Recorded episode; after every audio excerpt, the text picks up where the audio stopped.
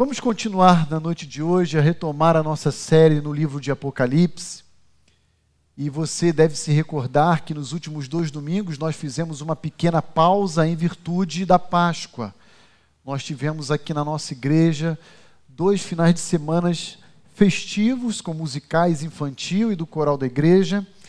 E o nosso desejo é podermos retornar, retom, retomar na noite de hoje a análise e o estudo do livro de Apocalipse, esse livro carta.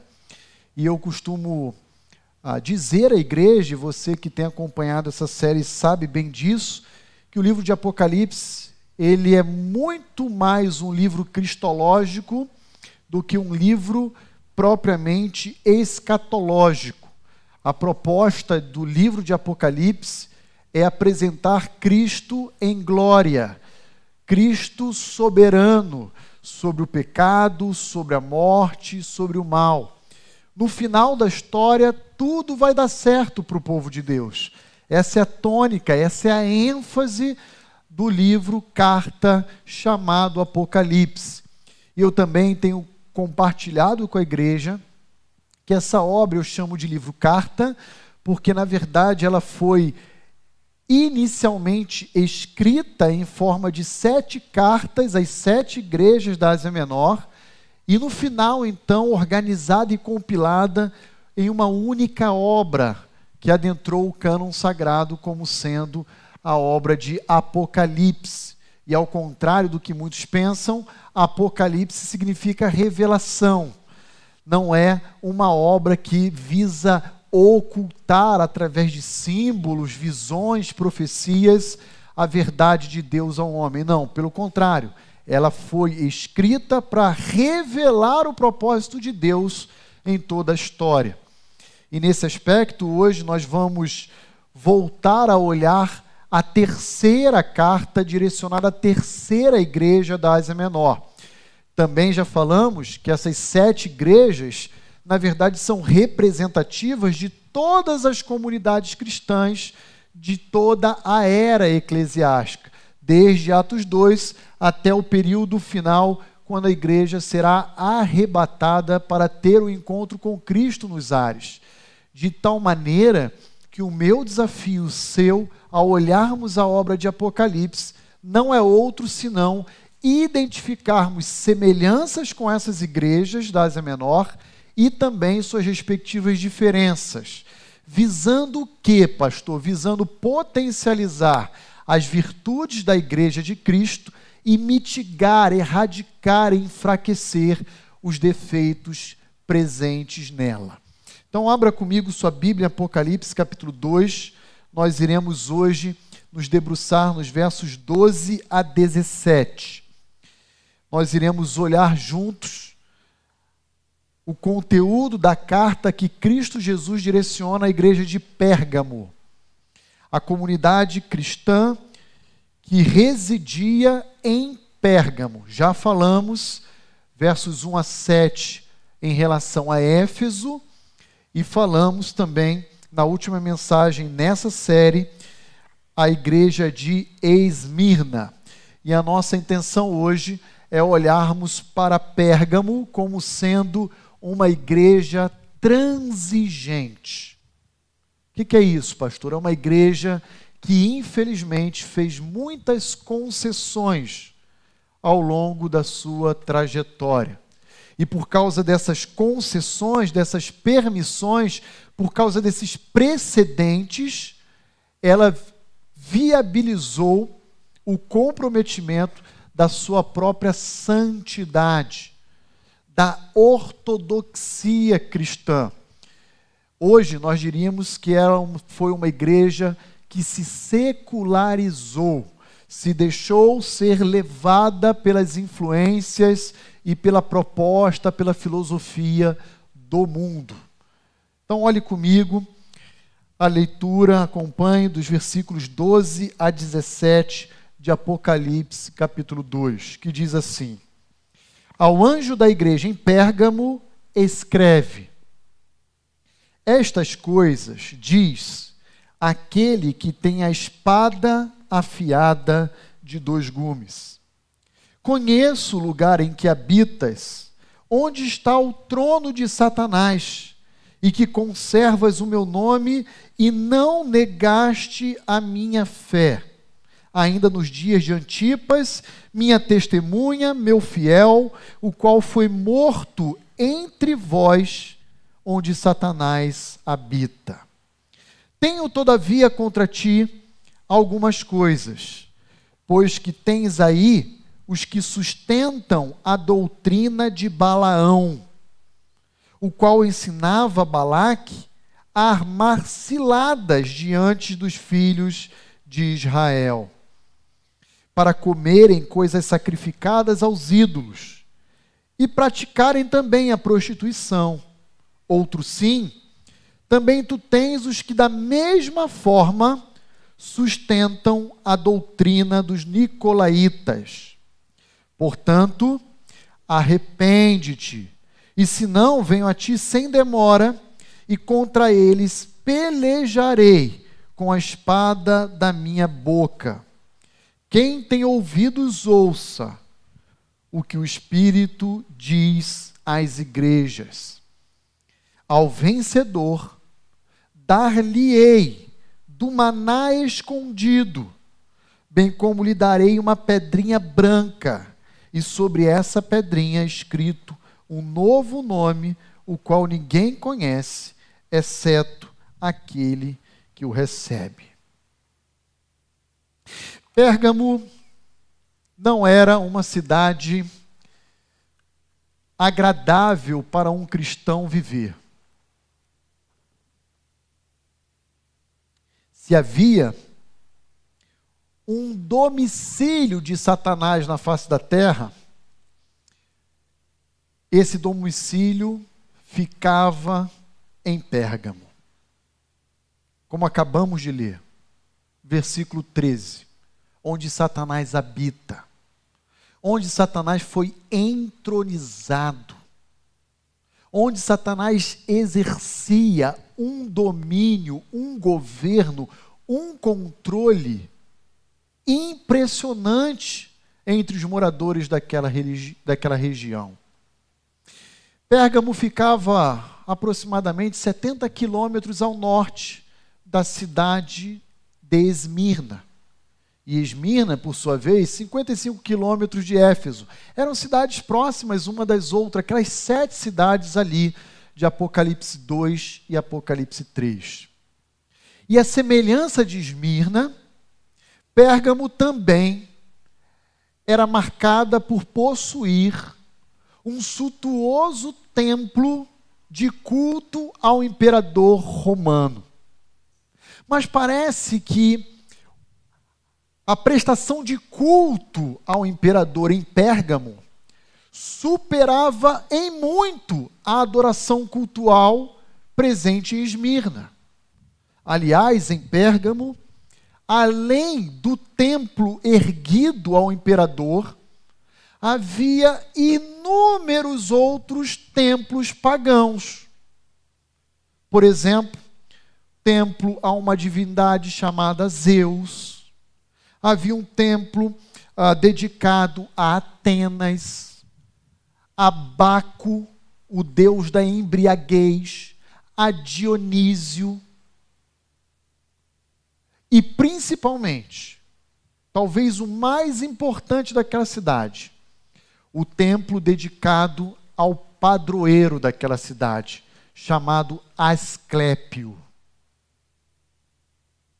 Se havia uma cidade na terra, literalmente infernal, era a cidade de Pérgamo. Não era fácil ser um cristão e viver naqueles dias, naquela região. Uma cidade totalmente mergulhada imersa, encharcada na idolatria e no paganismo do seu tempo. Mas o que é interessante é que o Senhor Jesus Cristo, em sua sabedoria, decide plantar uma igreja justamente naquela região. E isso deve chamar a minha e a sua atenção. Mas olha só, talvez você conheça, por exemplo, o padroeiro de Pérgamo. Asclépio. Não pelo seu nome, mas pelo seu símbolo. Sabe quem era Asclépio? O deus da cura. E diz a história que moradores de várias cidades espalhadas pelo império viajavam quilômetros de distância para poder buscar cura para suas enfermidades, alívio para as suas dores, no templo de Asclépio. E sabe como Asclépio se apresentava ao homem? Sob forma de serpente, cobras. E a grande ironia é que na Bíblia, serpente não tem a ver com cura, tem a ver com morte. Serpente nas escrituras sagradas de Gênesis e Apocalipse é um animal intimamente relacionado a Satanás. Provavelmente essa intenção, tanto de Cristo quanto de João, de dizer: você, vocês moram, residem onde Satanás habita. Em um local repleto de serpentes. E os povos, as pessoas doentes que se dirigiam àquele templo, o templo de Asclépio, buscavam curas deitando-se pelo solo, pelo chão do templo, para terem seus corpos entrelaçados por serpentes, desejando que elas as picasse e o seu veneno pudesse produzir algum tipo de analgesia ou mesmo cura para as suas doenças. E infelizmente, o que nós sabemos é que muitas daquelas pessoas morreram buscando Asclépio. Aquela cidade também de Pérgamo foi uma cidade muito conhecida no primeiro século, porque nela existia uma ampla biblioteca, talvez a maior do primeiro século no mundo.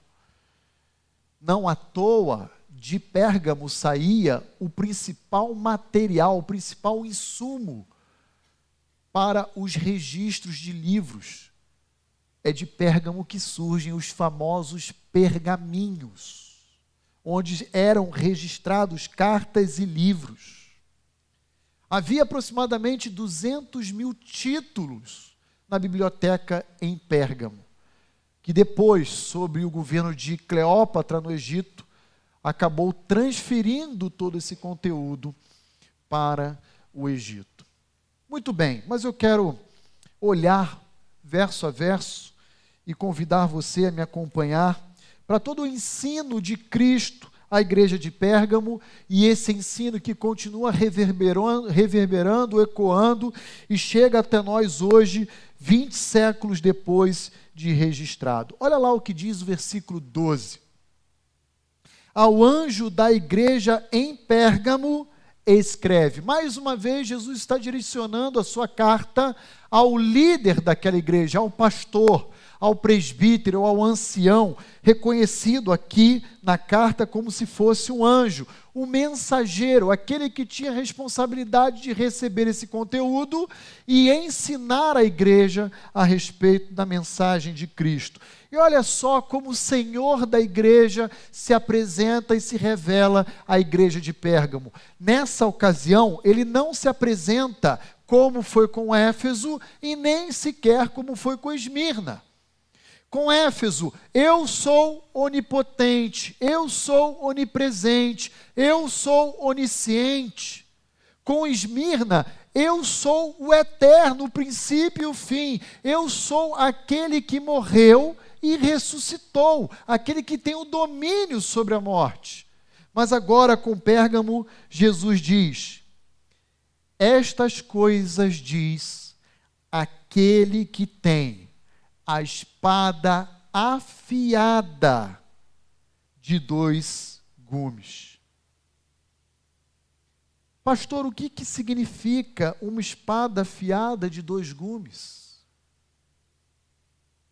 A espada era um instrumento de poder na cultura romana, de autoridade, de maneira que aquele que tem a espada, em outras palavras, detém o poder tanto da vida quanto da morte. Daí a menção a uma espada de dois gumes, que corta exatamente em duas direções, produzindo vida, mas também levando a morte. Agora perceba que esse que se revela, se apresenta como autor da carta, ele não possui a espada empunhada em sua mão.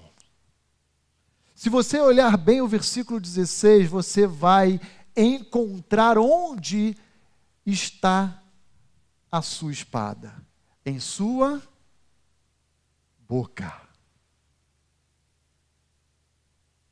E o que temos na nossa boca? Língua, palavras. Em outras palavras, o que o Senhor Jesus revela acerca de si mesmo, a igreja de Pérgamo é: Eu sou aquele que detém o poder da vida e da morte, simplesmente pelo uso das minhas palavras. Eu quero dizer algo a vocês, igrejas, igreja reunida em Pérgamo. Vocês olham para Domiciano, o imperador romano, a seu tempo, e vocês o temem porque ele possui uma espada física de metal, e com ela escolhe aqueles que vão viver ou mesmo morrer. Mas eu quero que vocês saibam o que o próprio imperador romano e Roma como um todo não sabe. Eu é que tenho a verdadeira espada. Com a minha boca eu abençoo e trago a vida. E com os meus lábios, as minhas palavras, eu julgo, puno e destruo. Eu sou o autor dessa carta.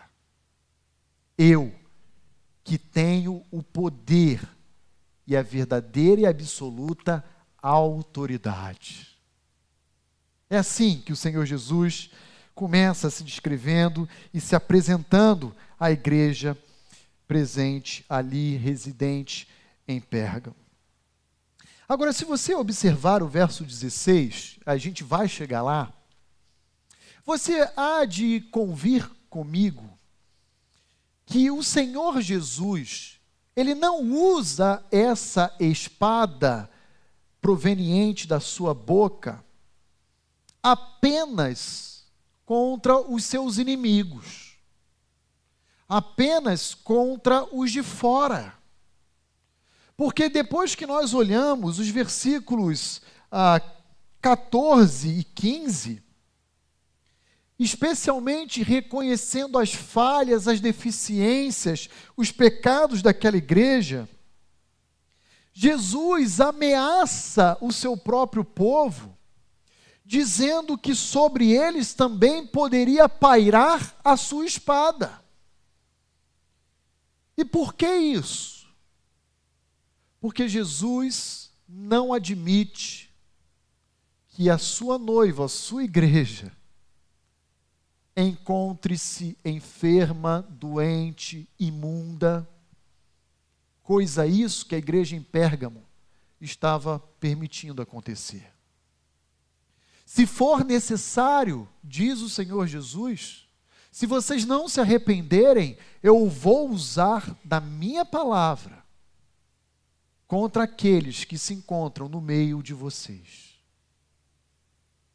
Nesse sentido, o medo e a intimidação poderiam alcançar o coração e a alma da igreja de Pérgamo no primeiro século em relação a Roma. Mas Jesus escreve essa carta para encorajá-los a tirar os seus olhos do imperador, da sua sociedade e colocá-los em Cristo.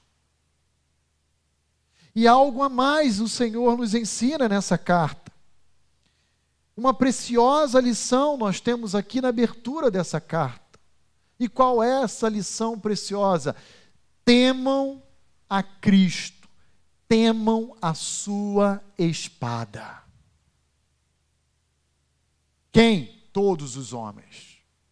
Todos os homens, inclusive a sua igreja. Não tema as autoridades desse mundo. Não, não temam os governantes desse país. Temam a Cristo Jesus, que tem o verdadeiro e legítimo poder e autoridade. Se você é um cristão leal, se você é um cristão fiel, você não deve encontrar na espada de Cristo uma ameaça, um inimigo. Se você é um cristão fiel e leal a Cristo, você tem na espada de Cristo um aliado. Um elemento que nos protege das aflições desse mundo. Você tem, em outras palavras, na espada de Cristo, a sua justiça. Busque abrigo, busque escudo, busque proteção na espada de Cristo Jesus. Infelizmente, o versículo 12 tem sido negligenciado por muitos cristãos dos nossos dias que insistem em construir uma imagem de Cristo apenas como sendo um cordeiro, mas se esquecendo completamente de que ele virá como um leão, como um juiz, para julgar todas as nações. Eis a revelação do nosso Mestre, do Senhor da igreja. Pastor, se de Cristo sai uma verdadeira espada, eu devo temer? Depende. Se você ainda não tem a Cristo como seu Senhor e Salvador, deve. Deve temer. E você deve buscar em Cristo a resolução do seu problema. Você deve exercer sua fé e sua vida, confiar a Cristo Jesus. E aí sim você sai debaixo do juízo da, daquela espada. Mas e se você é um crente fiel? Você deve encontrar na espada de Cristo um aliado, uma proteção, a sua justiça. Continue caminhando comigo e olhe agora os versículos 13, o verso 13, que diz: Conheço o lugar em que habitas. Esse Senhor Jesus, que é onisciente, ele conhece exaustivamente todas as coisas. E aqui ele sai ao encontro da igreja de Pérgamo com uma palavra de encorajamento. Eu sei onde é que vocês moram. Eu sei onde vocês moram, onde está situado o trono de Satanás. E sei também que vocês conservam a fé de vocês em mim. E que vocês não negam a fé de vocês em mim. E entre vocês havia um homem que morreu de forma leal a mim, chamado Antipas, o qual foi morto entre vocês, exatamente onde Satanás habita. E aí então, nós encontramos o cenário de uma igreja plantada em um local hostil, em um local totalmente governado, ah, orientado controlado por Satanás. E aqui Jesus dá uma ênfase muito particular a um personagem chamado Antipas. E esse não deve ser confundido com Herodes Antipas, aquele que entregou o Senhor Jesus décadas antes dessa carta ser escrita a Pôncio Pilatos. Não. Aqui Antipas, tudo nos leva a crer foi um líder proeminente da igreja em Pérgamo, provavelmente um pastor daquela igreja, um presbítero, alguém da liderança, alguém influente, conhecido por toda a igreja daquela cidade. E diz a palavra de Deus que ele morreu em decorrência da sua lealdade e do seu testemunho. E como é que nós sabemos disso?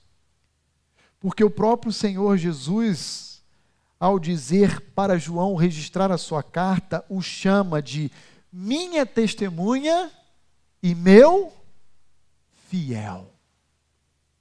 E se você está acompanhando o estudo do livro de Gênesis aqui aos domingos à noite, desde fevereiro, você há de se recordar que lá em Apocalipse 1, verso 5, João tem a visão de Cristo e chama Cristo de quê?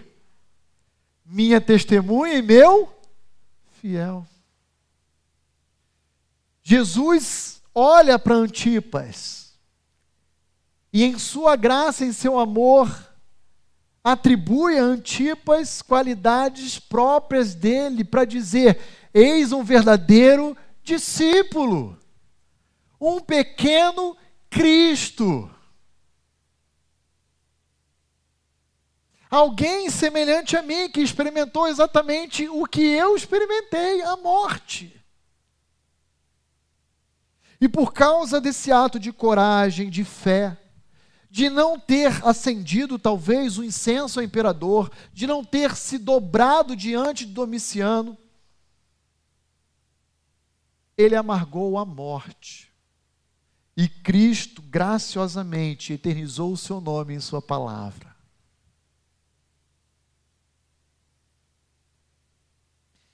Esse mundo, quando ouve a respeito de um cristão que morre, ele pode até dizer, já vai tarde. Ele pode até pensar, um a menos. Mas sabe como Cristo recebe os seus nos céus? Vinde benditos do meu Pai. Vinde, há lugar para vocês. Eu vim na frente preparar a morada. Essa é a sua casa, meu filho. Seja muito bem-vindo. Nesse sentido, quanto vale a sua vida? Ou por quais razões você estaria disposto a morrer. Olhamos e vivemos dias caóticos no nosso país, onde torcedores de clubes morrem por brigas de torcida, onde você está dirigindo o seu carro e o outro indivíduo, por não armar seta, puxa uma arma no carro e descarrega no outro. Vivemos dias e isso tem assombrado as famílias brasileiras, onde um indivíduo pula o muro de uma creche para matar a machadinha crianças. Quanto vale a sua vida? Porque o convite de Jesus, não apenas à igreja de Pérgamo, mas à igreja batista Vida Nova, hoje, 20 séculos depois do registro dessa carta, é: a sua vida deve valer toda a lealdade a mim. E se necessário for que você padeça, vinde, bendito do meu Pai. Eu reconheço que em vocês, igreja de Pérgamo, vocês são perseverantes, vocês conservam o meu nome. Eu reconheço que vocês ah, não negam a minha fé, vocês são leais. Eu reconheço os pontos fortes presentes na vida dessa igreja. E louvo ao Pai por vocês. Essa é ideia aqui do reconhecimento de Cristo.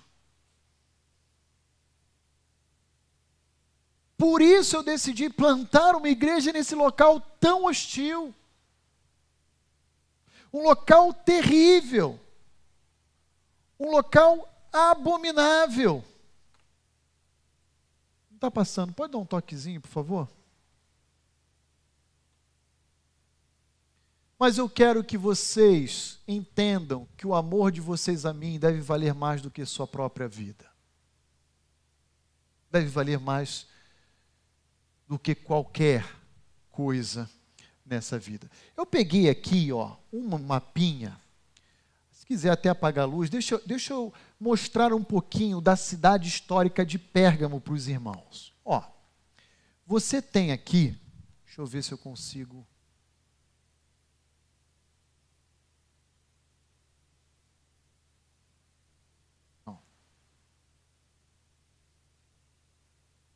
Eu queria fazer aquela bolinha branca, não está indo, não sei porquê. Mas não tem problema. Aqui em cima, ao lado dessa bola. Opa! Ao lado dessa bola. O que está acontecendo, gente? Aqui onde está minha bolinha verde, não sei se você está vendo, ali é um templo, um dos muitos que existia. Esse aqui era o templo dedicado ao imperador. Um pouquinho mais abaixo, você vai encontrar ali, pequenininha, onde está a bolinha verde agora. Que isso, gente? O que está acontecendo aqui? Ah, agora sim. Agora eu peguei a manha. Olha a setinha aí. Esse templinho aqui é o templinho a Atenas, ó. E esse aqui no alto, ao imperador. Descendo aqui, ó, você tem um templo a Dionísio. E esse grande e suntuoso templo aqui é Zeus.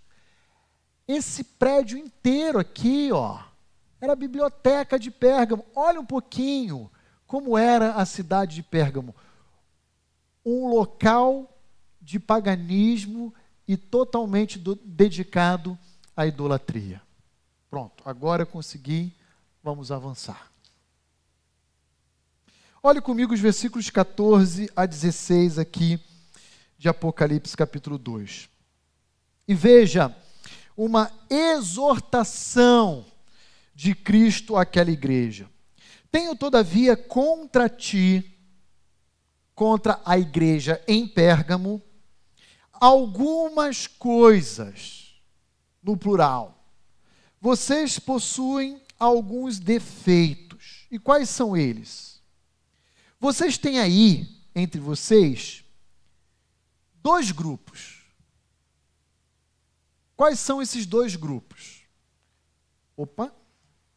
Os que, do, os que defendem e propagam a doutrina de Balaão, versículo 14, e também no verso 15, aqueles que propagam e difundem as doutrinas de Nicolau.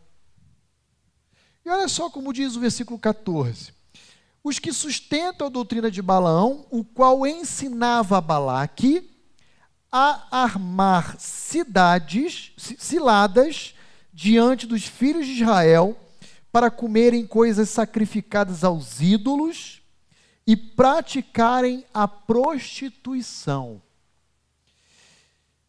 Que, que João, ou mesmo o Senhor Jesus, tinha em mente quando lhe cita aqui, comparando aqueles indivíduos da igreja em Pérgamo com Balaão, ou doutrina de Balaão? Aí nós precisamos olhar um pouquinho para trás na história, irmos juntos para números 25, números 31, para tentar compreender quem foi esse personagem e o seu papel na história de Israel. E aqui, de uma forma bem resumida, eu quero lembrar você dessa história. Balaque, rei dos Moabitas, vinha vindo a nação de Israel ao seu encontro. e sabia que os moabitas não tinham a mínima chance perante o exército dos judeus. Então, perspicazmente, Balaque vai ao encontro de um profeta chamado Balaão e paga a Balaão uma quantidade grande de dinheiro para que Balaão fizesse um trabalho contra os judeus. pudesse profetizar maldição contra Israel. E sabe o que é legal na história? Que por três vezes Balaão tenta. Sabe o que, que acontece? Ao invés de amaldiçoar Balaão, abençoa. Ele fica contrariado e fala: não é possível. Eu vou amaldiçoar agora. E bênçãos de Deus sobre esse povo, não é possível. E ele vai a terceira vez e benção, ele fala: não dá. Não dá com esse povo. Aí o que, que ele faz? Ele não quer devolver o dinheiro a Balaque. Então ele pensa numa alternativa. Ele fala assim: ó, se eu não consigo amaldiçoar Israel, eu vou fazer com que o próprio Deus de Israel os amaldiçoe. Como? levando Israel a desobedecer a aliança que eles fizeram com Deus. Balaão vai em direção a Balaque e diz assim: Balaque, ó, tenho um plano. Envie as mulheres de Moabe ao encontro dos judeus e deem elas, para que elas seduzam os homens de Israel, o exército de Israel. E essa etapa vai se dividir em partes. Primeiro, eles vão se deitar com as suas mulheres. Depois de envolvidos com elas, elas vão convidar eles à idolatria, a adorar os seus deuses, até que depois disso tudo acontecer, elas vão convidá-los para se sentarem à mesa e comerem carne sacrificada aos seus deuses. E adivinha o que, que acontece? O plano dá certo. Balaque envia suas mulheres, elas têm relações com os homens de Israel, os homens de Israel vão adorar os deuses deles e terminam assentados numa mesa. E aí sim o plano de Balaão dá certo, porque Deus se ira contra Israel e extermina 24 mil homens em uma tacada só, por quebrarem a sua aliança. Mas Jesus e João faz questão de dizer que no seio da igreja em Pérgamo haviam aqueles que estavam preocupados em comprometer a santidade daquela igreja como Balaão tentou séculos atrás, o qual ensinava Balaque a armar ciladas diante dos filhos de Israel para comerem coisas sacrificadas aos ídolos e praticarem a prostituição.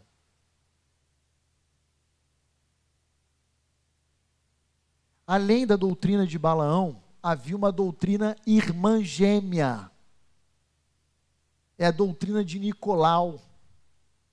E a doutrina de Nicolau prevê o mesmo fim que a de Balaão: promiscuidade, libertinagem, licenciosidade, prostituição.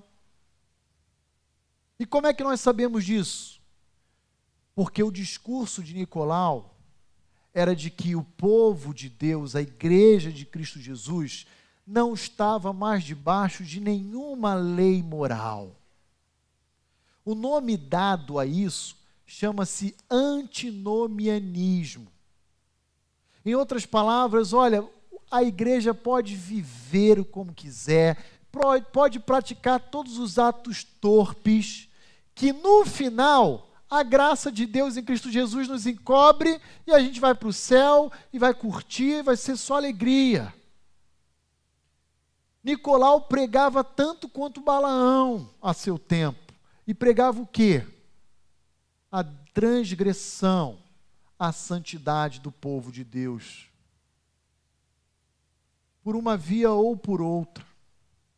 Havia dentro da igreja de Pérgamos indivíduos infiltrados que estavam proliferando no seio daquela igreja esse tipo de doutrina. E por incrível que pareça, a igreja, pasmem, o maior inimigo da igreja de Pérgamo não era o imperador nem a sociedade romana. O maior inimigo não era externo. O maior inimigo que se apresentou a Pérgamo era um inimigo interno, a perversão doutrinária. Indivíduos de dentro, minando doutrinariamente, enfraquecendo a fé dos seus irmãos, com ensinos falsos que comprometiam a santidade de vida daquela igreja. Cristo vai dizer: o que eu tenho contra vocês é muito simples vocês possuem uma alta lealdade no plano externo, uma perseverança e uma resiliência louvável, mas internamente vocês são permissivos, coniventes e tolerantes com o pecado. Vocês olham e aceitam vocês acolhem e recebem esse tipo de doutrina sendo propagada, que me aborrece, que eu odeio. E ele termina no versículo 16 dizendo: Portanto, arrepende-te. O mesmo convite à igreja de Éfeso. Lá é: arrependa-te e volta às tuas primeiras obras. Agora aqui é: arrepende-te porque senão eu vou vir a ti sem demora, com a espada da minha boca. Essas doutrinas propõem algo em comum. E essas, essas doutrinas propõem o sincretismo religioso. Uma tentativa de fundir e misturar a palavra de Deus com atos pagãos. Mas água e óleo não se misturam e jamais irão se misturar. Por isso, Jesus está dizendo: tirem do meio de vocês essas pessoas, reprovem tal ensino e tal conduta, parem de fazer concessões tenham atenção e todo cuidado com aquilo que compromete a santidade de vocês. E quais são as expressões disso nos nossos dias? Eu vou aqui dar alguns exemplos. Cuidado com a prostituição de culto. Quem designa como deve ser o culto cristão é o Senhor da igreja, não é o homem. Muitas igrejas estão se perdendo com o discurso de contextualização, que não tem a ver com contextualizar, e sim suprimir elementos essenciais do culto cristão e colocar no lugar do culto cristão que Cristo designa para a igreja o homem ou outros adereços humanos que particularmente mais se aproximam de uma boate do que de um lugar santo. E sabe qual é o grande discurso? Temos que dialogar com a cultura. Cuidado. Muito cuidado com esse tipo de discurso.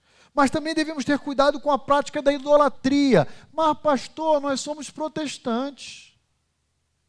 Normalmente o que se ouve falar é que idólatras são os católicos. Será? Será que não tem cristão protestante idólatra, não? Que idolatra o dinheiro, que idolatra filhos, que idolatra o cônjuge, que idolatra a aceitação, que idolatra o reconhecimento público, que idolatra a projeção social, que idolatra tantas outras coisas. Tomara que na Igreja Batista Vida Nova não haja. Que se houver, o conselho de Cristo é cai fora. É doutrina de Nicolau, é doutrina de Balaão. Lute com o seu coração e não se entregue a ele.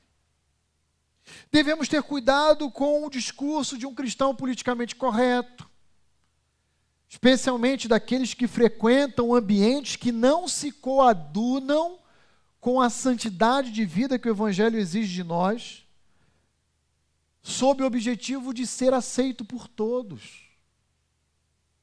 Ah, eu gosto desse camarada porque esse é um crente mente aberta. Esse aí está lá com a gente no barzinho, happy hour. Tudo bem, ele não fuma, mas ele está lá com a gente. Está na festa lá, dos colegas do trabalho, só bagunça, só baderna, mas esse é um crente sério. Ó, que bacana, está com a gente. Cuidado. Muito cuidado. Porque isso tem um nome prostituição espiritual, eu chamaria. É a busca por querer ser aceito pelo mundo, abrindo mão da própria santidade que Jesus requer. Mas eu termino olhando para o versículo 17. E o verso 17 nos apresenta uma promessa com três dádivas. Olha lá, quem tem ouvidos, ouça o que o Espírito diz às igrejas. Ao vencedor, nós já falamos quem são os vencedores, são aqueles que creem em Cristo Jesus. 1 João capítulo 5 diz isso. Ao vencedor dar-lhe-ei três dádivas. Primeiro, o maná escondido. Segundo, uma pedra branca. E terceiro, um novo nome. Pastor, o que, que significa essas três dádivas? Muito bem. Você sabe da história de Israel e o significado do maná, aquele alimento que Deus providencialmente ofereceu à nação ao longo de anos na peregrinação no deserto, para sua subsistência. Era um pão, um alimento. Mas, pastor, eu conheço a história. O que, que João tinha em mente quando ele usa a expressão maná? Aí você precisa ir lá para o Evangelho de João, capítulo 6. Se você for lá em João, capítulo 6, versos 48 a 51, você vai ver João registrando as palavras de Cristo no seu ministério terreno, dizendo assim: ó, Eu sou o pão da vida. Vossos pais comeram maná no deserto e morreram. Este é o pão que desceu do céu, para que todo o que dele comer não pereça. Eu sou o pão vivo que desceu do céu. Se alguém dele comer, viverá eternamente. E o pão que eu darei pela vida do mundo é a minha carne, já se referindo à sua obra sacrificial na cruz. Portanto, quem é o maná escondido aos olhos humanos, que é prometido ao vencedor? Jesus Cristo. Primeira dádiva. Você terá a mim para todo sempre. Primeira dádiva você viverá toda a eternidade futura na minha companhia, na minha presença. E não mais morrerá. Que promessa! finalmente estar diante do nosso Redentor. E não por alguns segundos ou minutos ou horas, mas para toda a eternidade futura. Há uma promessa: eu me darei a vocês. Eu, que estou oculto ou escondido aos olhos do império, aos olhos de Roma, aos olhos dos homens, mas prometido à minha noiva, a igreja de Cristo Jesus. Há uma segunda dádiva, e essa realmente é muito difícil para nós hoje, no século 21, compreendermos: é a pedra branca.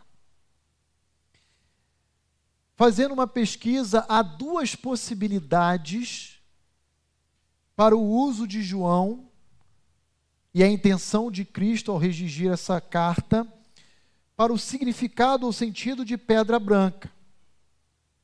A primeira possibilidade nos remete a um costume judicial antigo. Quando o juiz ele dava um veredito uma sentença judicial, ele pegava uma urna e ali então, no seu voto secreto, ele colocava um punhado de pedras. Poderiam ser pedras escuras ou pedras claras. Na hora em que era aberta aquela urna, saberíamos a sentença se seria condenatória ou absolvição. As pedras escuras remeteriam à ideia de condenação e as pedras claras de absolvição. Nesse sentido, pedras brancas poderia ser uma declaração de Cristo à sua igreja de que diante do Pai nós estamos absolvidos, justificados. Seria uma possibilidade. Mas ainda há também uma segunda possibilidade. O uso de pedras brancas em tempos antigos era uma espécie de um ingresso, onde um convidado para adentrar uma determinada cerimônia de premiação apresentava aquelas pedras para mostrar a sua legitimidade àquele compromisso, a sua participação. Se esse for o sentido utilizado por João de Jesus, pode ser uma menção à participação da igreja nas bodas do Cordeiro, em um tempo futuro, onde iremos desfrutar da presença de Cristo juntos. Seja uma possibilidade, seja outra, Jesus nos garante outra promessa de que estamos absolvidos diante do Pai e convidados a participar da sua mesa. E por último, um novo nome. E que novo nome é esse? Nós não sabemos. Mas é possível também, eu diria que provável, que a ideia de Cristo aqui é referir-se a uma nova identidade que passamos a ter com Ele. Uma identidade transformada, porque as coisas velhas ficaram para trás, eis que tudo se fez novo, agora eu sou o novo Roni. Eis o novo Eliseu, o novo Robson, o novo Paulo, o novo César. E a ideia então de Cristo é: eu não olho mais para você e lido contigo como foi em tempos atrás. Eu vejo uma nova identidade forjada a partir da minha obra na cruz do Calvário. Uma promessa contendo três dádivas. Três dádivas. O próprio Senhor Jesus, como maná à sua igreja, a absolvição ou um convite para uma celebração e uma, idade, uma identidade transformada, uma nova identidade em Cristo. Sendo assim, eu concluo o nosso tempo oferecendo à igreja também três considerações à luz daquilo que nós estudamos aqui. Primeira delas, devemos ter muito cuidado, como cristãos, como igreja, com as concessões, com as permissões que podemos fazer ao mundo. Muito cuidado, muita atenção. Porque para sairmos bem na foto, ou não parecermos pessoas retrógradas, antissociais, quadradas, corremos o sério risco de ceder princípios, valores, em prol da boa convivência ou da aprovação da opinião dos outros. Antipas havia sentido a espada de Roma recair sobre o seu pescoço. Mas a igreja de Pérgamos estava prestes a experimentar a espada de Cristo. Caso não se arrependesse e não parasse de ceder às pressões desse mundo. E aqui não se trata de um julgamento futuro escatológico, mas um julgamento presente que sobrevém sobre aqueles que transgridem a vontade de Deus. Cuidado. Cuidado com as concessões que podemos fazer ao mundo. Segunda consideração. Lembre-se de que é perfeitamente possível ser fiel e leal a Deus, mesmo residindo em um ambiente inóspito e hostil. Jesus, que é o Senhor da igreja, desejou plantar a sua igreja onde Satanás habitava. Então é possível. É perfeitamente possível. Mas precisamos estar conscientes de que existe um preço a ser pago. Será que estamos dispostos a pagar o preço que Deus exige de nós diante do mundo? Não sabemos, aqui no Brasil, como é isso ao certo. A despeito de toda a dificuldade que nós experimentamos, o Brasil ainda é um país livre, acredite nisso. Basta você conversar com países ou pessoas que moram em países onde o cristianismo é proibido, e você verá a grande diferença.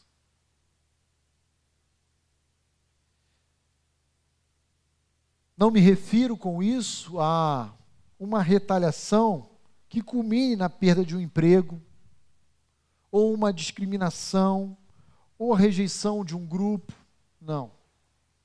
Eu estou me referindo a perder a própria vida ou toda a sua família por amor a Cristo. Já parou para pensar nisso? Terceira e última, e eu paro por aqui. Tenha cuidado com os discursos, com os ventos de doutrina que sopram lá e cá, e que podem até aparecer interessante no primeiro momento, mas que na verdade levam a igreja de Cristo Jesus à corrupção e à idolatria. E quando eu falo igreja, eu falo de cristãos, eu e você. Desde o primeiro século, já existiam discursos falaciosos e tendenciosos e o desafio da Igreja de Cristo sempre foi o mesmo: o de manter a sã doutrina preservada e a membresia do corpo de Cristo protegida de qualquer vestígio de práticas pagãs. Cuidado com o que tem soprado em nossos tempos. Vamos orar? Pai, nós somos gratos a Ti por um dia se preocupar com a igreja de Pérgamo e revelar àquela comunidade do primeiro século a sua preocupação e o seu elogio.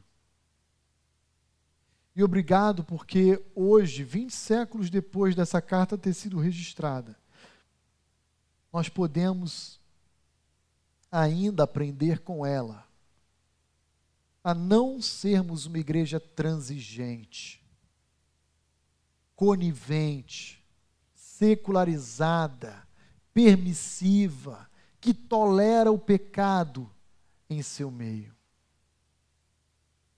Senhor, nos ajude a sermos uma igreja que preserve esse compromisso não apenas no plano externo diante do Estado ou das autoridades desse mundo, mas, sobretudo, que preserve essa santidade no relacionamento contigo.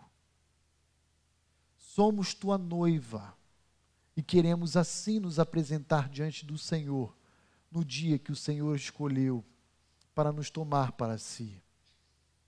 Uma noiva pura, limpa, apresentável, que valoriza o seu noivo.